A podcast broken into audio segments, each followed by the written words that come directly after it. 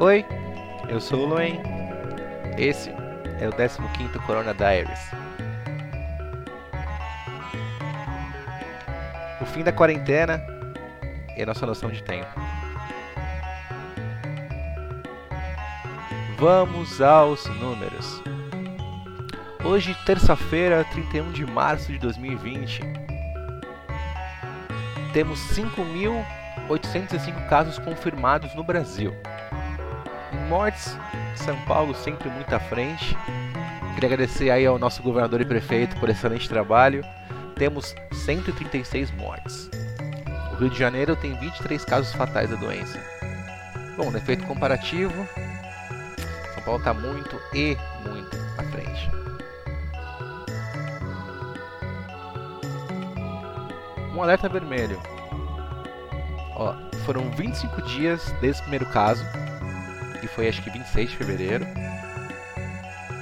E acho que dia 20 de março bateu mil, um negócio assim.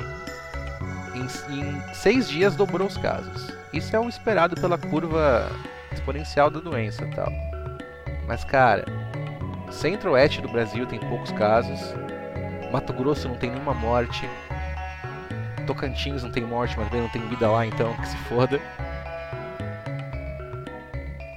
Distrito Federal teve 3 mortes com 333 casos, cabalistíssimo número. Resumindo, é doença de boy, né? É uma doença de boy.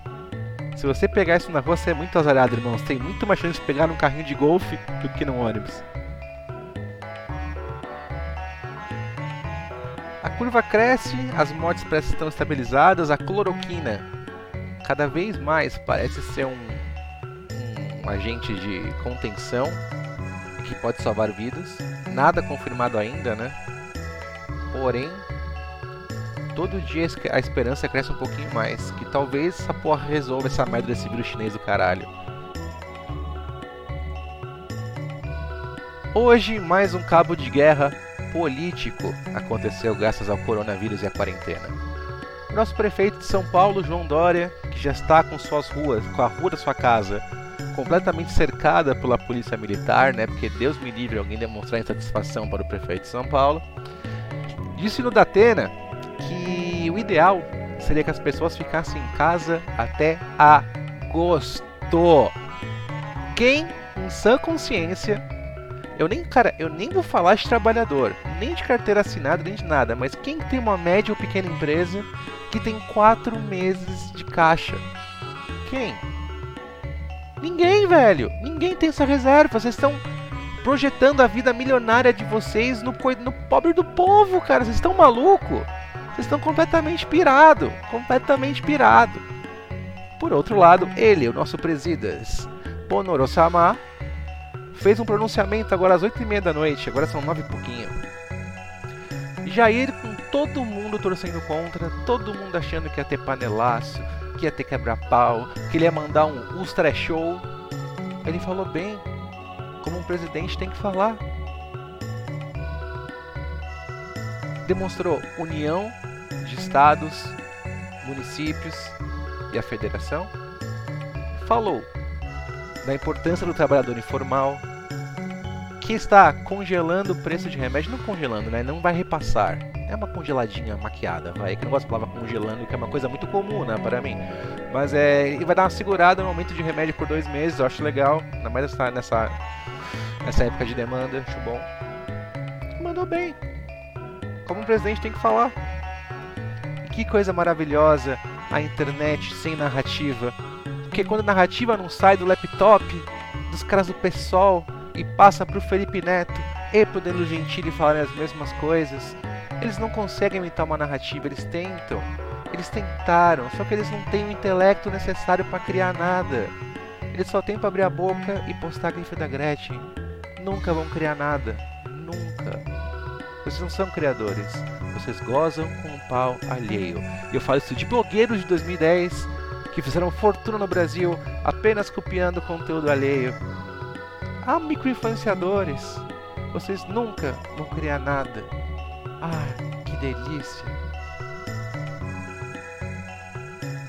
Eu percebo nas ruas um aumento grande de pessoas. semana passada, se você saísse na rua, as pessoas te olhavam feio, com uma cara do tipo você, ceifador sinistro, emissário da morte, está aqui andando, passando esse vírus contagioso igual lepra. Não encoste em mim, não me dê a mão, não pegarei o seu cartão de débito, seu leproso fudido, dançarino safado. Esse vídeo é seu? pra quem não conhece, o Twitter força muito um cara. É um, mano, é um faveladinho, que o Twitter cismou que é engraçado, porque ele fala do Bolsonaro, óbvio. Aí um cara chegou lá e postou pra esse moleque, assim, tipo, ah, você. Um cara ficou aberto, virado pra câmera, dançando pelado. É você nesse vídeo? Me fale! Me fale agora, seu dançarino safado! E cara, eu chorei de rir. Ontem eu fui dormir três da manhã com as lágrimas caindo no meu rosto, cara.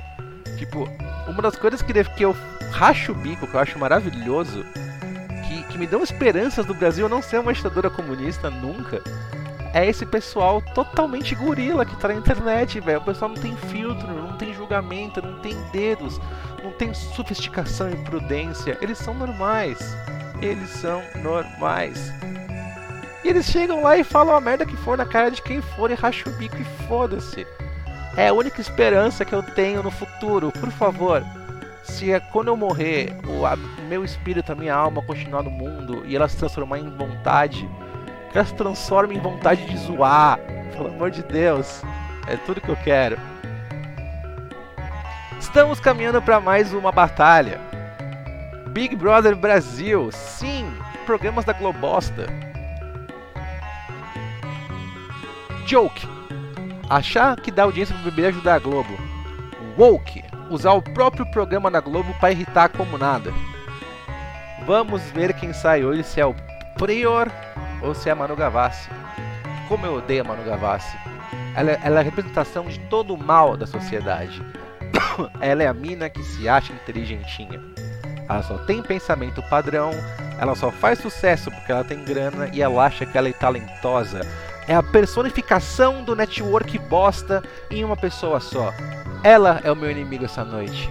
Ela, eu quero a cabeça dela pendurada na parede atrás de mim. Inclusive falando em parede, que saco ter que arrumar o meu quarto todo santo dia, porque tem que trabalhar, tem que fazer cal, tem que estar tá bonitinho na câmera. Junto ao home office é uma desgraça, não há vantagens no home office. Eu quero voltar pro trabalho, que pelo menos eu acordo e deixo meu quarto limpo, não faço confusão, não fumo em cima do computador. Eu tô de saco cheio de ficar em casa. Eu acho que todo mundo tá. Eu acho que esse aumento de pessoas na rua é tipo, vamos testar as águas. Botar o pezinho ali, tá gelada se estiver boazinha, estiver quentinha, põe até a metade. Passou do joelho, já vai de vez que passou do pinto, mano. Já era, você já tá dentro d'água. Então eu acho que essa semana, essa semana de testes, eu acho que a partir de amanhã já vai ter um fluxo muito maior de pessoas na rua. O discurso do Jair também falou isso, da importância de passar pela pandemia, mas não perder emprego, o que é corretíssimo. E eu sinto é, equipes diminuindo no mercado de trabalho teremos menos pessoas para fazer, precisamos de foco novamente e não dá para continuar nesse ritmo. Esses dias eu vi um post que eu achei muito interessante de um cara falando que o coronavírus na verdade é uma máquina do tempo. E é real. A gente olha as curvas do crescimento da doença que aconteceram com um mês de doença na China. Com dois meses na China aconteceu tal coisa. Na Itália, com três semanas, dobrou o número de mortos. E a gente perde a nossa própria noção do tempo.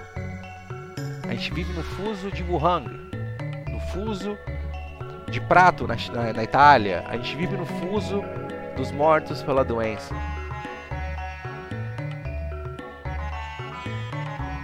E o seu tempo? Como você está aproveitando? Quero dizer apenas para encerrar esse 15º Corona Diaries que apareceu pro pai o curso do COF do Olavo. E eu vou fazer essa porra. Eu não quero fazer curso de Excel, eu não quero fazer curso de bababá, curso de não sei o que, de bibi. Não, eu quero fazer o curso do Olavo. Vamos ver até que ponto isso me ilumina ou me joga ainda mais na espiral de loucura. Será muito bom acompanhar isso com vocês. Eu sou o Loen, esse foi o 15 Corona Diaries. Fique com Deus e até amanhã, se houver um amanhã. Abraço.